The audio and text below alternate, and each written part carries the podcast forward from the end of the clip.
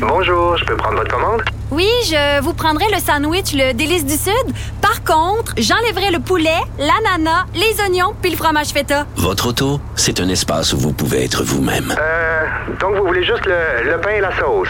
Oui, monsieur. Elle mérite d'être bien protégée. Et vous méritez d'être bien accompagné. Trouvez la protection la mieux adaptée à votre auto avec Desjardins Assurance et obtenez une soumission en quelques clics sur desjardins.com. Cube Radio. Cube Radio. Cube Radio. Pour comprendre même les dossiers les plus compliqués, Vincent Dessereau. On est de retour et on revient sur la situation de la COVID-19 alors que euh, Omicron frappe à, peu près partout et euh, frappe entre autres les, euh, les, communautés autochtones. Elles sont nombreuses et euh, dans la plupart des cas, euh, elles ont été relativement épargnées durant les premières vagues de la pandémie. Ça s'est plutôt bien passé, euh, pas partout, mais en général plutôt bien. Mais là, il y a des éclosions depuis décembre. Partout au Canada, on sait à quel point c'est contagieux, que c'est en quelque sorte une, une, une, autre pandémie parce que la les façons de faire pour se protéger d'avant avec Delta et les autres, euh, ça fonctionne plus dans bien des cas avec ce variant qui est tellement contagieux. En deux semaines, le nombre de personnes atteintes dans les communautés qui a pratiquement triplé, passant de euh, près de 1000 à plus de 3400 selon le dernier bilan des services autochtones au Canada. On parle de la situation avec Dr Stanley Volant, euh, que vous connaissez bien, chirurgien Inou originaire de Pessamit, euh, qui conseille notamment les communautés Inou dans leur réponse à la COVID-19. Euh, on le rejoint en ligne. Dr Volant, bonjour. Oui. Euh, donc, par parlez-nous de la situation actuelle. Euh, c'est pas faux de dire que euh, la situation est différente de, de, toutes les autres vagues pour les communautés autochtones? Absolument. Je pense que cette vague de, de Micron, elle est fulgurante. C'est une déferlante, en fait, à travers le pays, à travers le monde. Le, les, les pays qu'on qu voit dans la population générale, on voit, on va les voir chez les Premières Nations. Et cette fois-ci, ça a tellement été fulgurant parce que vous vous rappelez, dans la première, deuxième vague, commençait à avoir quelques cas. On avait le temps de se barricader, de fermer les communautés, de faire des, des guérites pour contrôler le va-et-vient. Mais cette fois-là, ça, ça rentrait tellement vite. Puis quand, dès que ça rentre dans une communauté, ben c'est la déferlante euh, est présente. Donc euh, les cas augmentent à une vitesse fulgurante. En fait, euh, même de façon générale, on le voit. Moi, je j'habite à Montréal, puis le nombre de personnes que je connais qui sont atteintes de COVID, c'est j'ai l'impression d'être dans un jeu de battleship puis mon adversaire, c'est exactement où est mon porte-avions, puis mon croiseur m'ont destroyé parce qu'il a frappé partout ailleurs. Il aurait juste moi encore debout. Oui, c'est c'est c'est fou effectivement à quel point on connaît soudainement plein de gens qui ont qui ont la Covid ou qui l'ont eu et on suppose dans bon on est on est en plein hiver, on est réfugié à l'intérieur, les communautés autochtones encore plus au nord, ça, ça, ça doit être le cas aussi, ça ça aide pas parce que les gens se retrouvent à l'intérieur où la, euh, la la transmission est encore plus grande. Oui, absolument. Puis les, les maisons dans les communautés autochtones sont mal ventilées. Souvent, il y a des contaminations moisissures. Déjà, c'est la construction des maisons est vraiment euh, très euh, un peu euh, un peu douteuse, en tout cas la, condition des maisons dans, dans le nord.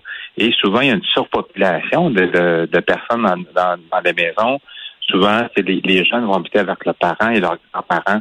Et donc, le risque de contamination euh, fulgurante d'une maison est très, très grande. Et les, les gens âgés qui sont souvent doublement triplement vaccinés sont quand même à risque de développer des euh, complications significatives d'Omicron. Mais les vaccins nous protègent. Fait que ça, ça, ça me rassure. Le taux de vaccination dans, dans la communauté, la communauté Inou, je pense bien, est quand même assez bonne. Près de 80-90% sur la communauté, donc pas mal identique à celle du Québec.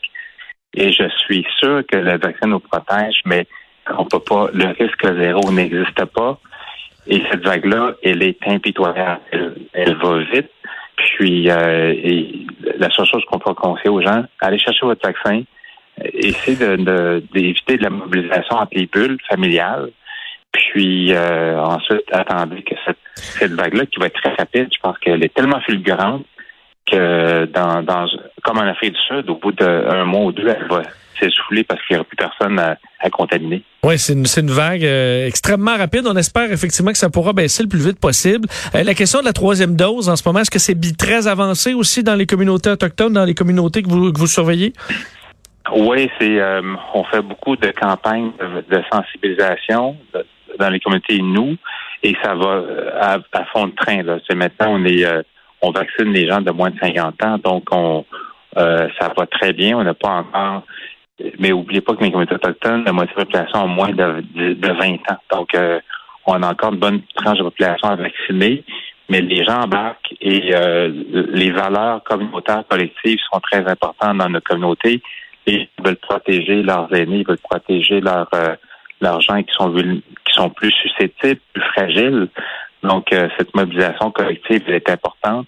Et je pense que c'est important aussi dans la population générale. Je pense qu'au Québec, je pense que c'est notre seule arme qu'on a de disponible. Il faut la prendre, puis euh, euh, espérer que ça passe vite, puis que le système de santé tienne le coup, parce qu'actuellement, dans, dans les, hôpitaux du Québec, euh, on voit que la pression est énorme sur notre système de santé. Euh, est-ce qu'on est capable, euh, quand même, dans la communauté, d'offrir un certain niveau de soins de santé quand il y a des cas qui deviennent un peu plus complexes? On s'entend qu'une pleine hospitalisation, il faudra se déplacer vers les grands centres. Est-ce qu'on est capable d'en faire quand même un, minimum sur place? Ben, pour les, la majorité des gens qui sont asymptomatiques ou peu de symptômes comme un peu un rhume ou un mal de gorge, tout ça, on, reste à la maison, on s'isole, puis on, on dit aux gens de fréquenter d'autres personnes, mais pour les gens qui ont des symptômes nécessitant des soins, ils doivent être transférés dans des centres urbains. par exemple, pour la communauté de Chien Bessamit, c'est transféré à Bécomo. Les gens de Ouachat, Maniotanam, c'est transféré à cette île ou de la Basse-Côte-Nord. Et euh, ces hôpitaux-là n'ont pas une capacité énorme à attirer des gens avec la COVID. Donc, euh, il ne faut pas demander un stress supplémentaire à un système de santé qui est très fragile, qui l'était déjà en 2020. Euh, j'ai j'ai peur pour l'ensemble du Québec. En fait, euh, pas juste pour les autochtones, notre mmh. santé est, est vacillant. Euh, il, bon, c'est certaines communautés sont, sont vraiment très loin là, au nord, euh, ont parfois besoin des services des, des avions ambulances. Euh, ça, les services, est-ce qu'il était bon avant? Je comprends qu'on a très peu d'appareils. Est-ce que ça augmente la pression là-dessus de devoir des fois ramener des gens en ville d'urgence parce que la situation se détériore? Est-ce que ça fait partie des, des enjeux? Le, transport aérien est, très bon dans, le Grand Nord. Ils ont l'avion gouvernemental, puis aussi tous les avions nolisés de Air Inuit ou de Québec, donc qui peuvent rapatrier les gens sur les centres urbains, surtout sur Montréal, parce que les quand les gens du Grand Nord sont euh, sont hospitalisés, ils sont rapatriés soit soit à Montréal ou encore à Val d'Or pour les cris. Euh, mais le, service aérien est très bon. Cependant, euh, il y a une certaine limite à pas dépasser non plus. Et, les communautés nordiques ont limité les entrées dans les communautés. C'est vraiment les déplacements au sud doivent être depuis plus d'un mois et demi, doivent être absolument nécessaires aux médicaments nécessaires. Donc, on, on diminue le risque euh, parce que le virus qui rentre à, à ou encore à Inuvik, dans le Canada, euh, ça peut faire pas mal de dégâts parce que les gens, quand il fait vraiment froid, moins 15, moins 20, vont encore plus en cabane. Puis, euh, donc, c'est le, le, et encore là, le, une surpopulation euh, des maisons existe. Donc, euh, un risque important de, de, de transmission fulgurante encore de, de l'Omicron qui est quand même très, très, très contagieux. Est-ce qu'on est capable d'accéder à des tests rapides dans les dans les communautés assez facilement ou c'est aussi difficile qu'en ville? On, durant la première, euh, les premières deuxièmes vagues, on s'est muni de, de technologies pour en faire des tests rapides. Euh, le problématique souvent, c'est le, le, Comme les, les, les, machines sont là, mais on manque des fois de réactifs. Donc, euh, on est, les communautés sont toujours euh, en lien avec Santé Canada qui fournit les, réactifs pour parce qu'il faut des petites cassettes là, pour mettre dans les machines. Mm-hmm. Euh, parce que sans ces cassettes-là, avec les réactifs, on peut pas avoir de tests. Donc, donc on est toujours à la limite de, de ces tests-là. Puis euh, si la, la, la, et comme au Québec, vous savez, euh, on teste PCR aux gens qui, la population générale, on en fait juste une population ciblée parce qu'on notre capacité de tester commence à être à la limite de ce qu'on est capable de faire. Euh, vous êtes chirurgien, docteur Volant. Euh, quand vous voyez le niveau de délestage actuellement, on arrive au, au niveau 4, euh, le plus haut niveau, à peu près 80% des chirurgies qui sont qui sont reportées en ce moment. c'est quoi l'avis d'un chirurgien là-dessus et votre niveau d'inquiétude? C'est dommage pour les gens qui vont devoir attendre encore plus. J'ai plein de patients qui s'inquiètent, des gens qui qui ont des, euh, des, euh, des, calculs en qui sont très souffrants, qui attendent après l'opération, des gens qui ont des grosses hernies. J'ai des une, à peu près 7-8 patients qui sont en attente d'une chirurgie pour le cancer du côlon ou de l'estomac. Puis que je dois opérer dans, la prochaine semaine, ils sont très, très inquiets de ce délestage-là. c'est sûr, ça va avoir des conséquences sur le système de, sur, sur l'attente des patients, mais on va privilégier certainement les gens qui sont les plus grandes urgences et les cancers, mais c'est pas pas l'idéal.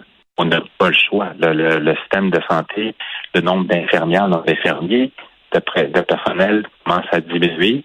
Il y a plus de 13 000 personnes du système de santé qui sont en, qui sont en confinement ou encore qui sont malades. Donc, euh, euh, ça a un effet important. Nous, à l'hôpital Notre-Dame, on, fonctionne encore à notre capacité réduite, on au niveau 4, mais on, s'attend à l'être euh, d'un moment à l'autre parce que tous les centres hospitaliers en périphérie de Montréal le, tombent un après l'autre. Donc, euh, c'est euh, ça, ça, a des répercussions, mais on n'a pas le choix. On vit dans cette déferlante-là d'Omicron en espérant qu'elle dure le moins longtemps possible. Je pense qu'on est dans, dans une meilleure position qu'en 2020 parce que la jeune population, elle est vaccinée. Le aux soins intensifs à Notre-Dame, la majorité des gens aux soins intensifs, c'est des gens vaccinés. Sur les étages euh, réguliers, euh, c'est environ 50-50, mais les gens sont peu malades et les, souvent les gens rentrent pour des conditions mal de ventre, une infection, mais qui ils sont porteurs de l'Omicron, mais qui sont asymptomatiques. Mais cependant, ces gens-là doivent être quand même hospitalisés dans, des chambres, dans des chambres et des unités euh, de COVID qui nécessitent plus de personnel, qui drainent beaucoup de, d'énergie dans un hôpital. Donc, euh, je suis, j'espère que ça va bien se passer, mais euh, je suis craintif quand même des répercussions sur encore des attentes supplémentaires pour mes patients qui attendent depuis près d'un an, souvent pour une chirurgie. Oui, vous ne voyez que la liste s'allonger en plus euh, depuis le temps. Alors euh, beaucoup beaucoup de pression sur le système. Une chance qu'on a euh, bon, bon qu'on a du, personnel de la santé qui est encore là au front, docteur Stanley Volant. merci infiniment d'avoir été là. Je vous, je vous remercie. Je vous souhaite la santé pour cette nouvelle année et qu'on puisse tous ensemble vaincre le COVID et l'Omicron ou qu'on puisse commencer à vivre de façon plus normale qu'on vit actuellement. On vous le souhaite. on se le souhaite, mais d'ici là, euh, d'ici la vie normale, il faut, faut qu'on se donne tous un coup de main pour garder le système sur, sur les rails. Euh, merci infiniment.